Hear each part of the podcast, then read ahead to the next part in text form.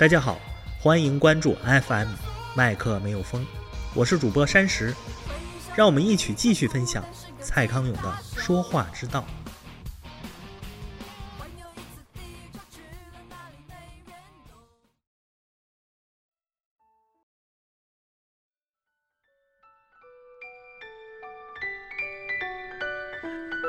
康永说：“遇上对方提了一个你完全不想接的话题，不必急着要抵抗，而是轻巧的把对方热衷话题连接到一个很生活的方向就行了，不会 game over。”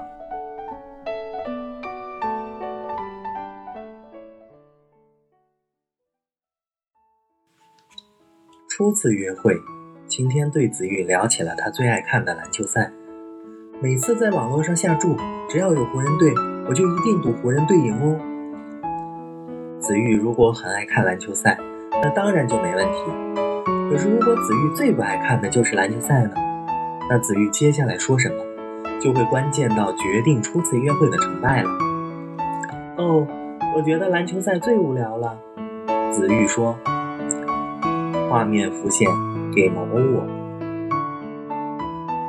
如果子玉并不是老妈拿着枪指着太阳穴去约会的话，其实他应该不会这么急就把约会搞砸的。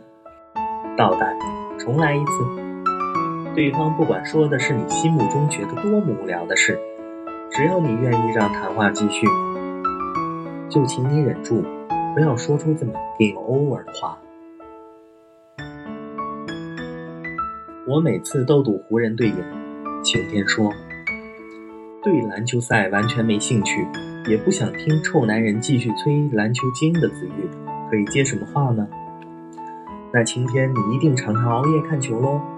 接下来就可以进一步聊他的生活作息了。那晴天你都下多大的注？接下来就可以进一步聊他的金钱观了。那你看篮球赛的时候，你以前的女朋友都不会抱怨哦。接下来就可以聊一些他的情感史了。但这个方向有点危险，因为晴天恐怕也会回头问子玉的感情史。对初次约会来说，这是不好拿捏的敏感话题。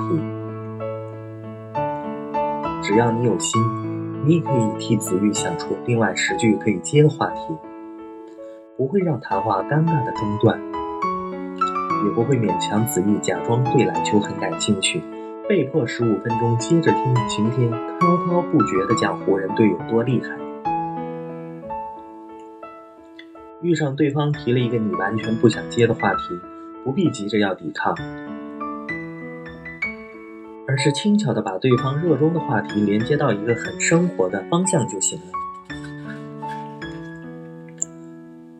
这招拿来对付爱唠叨的长辈也不错。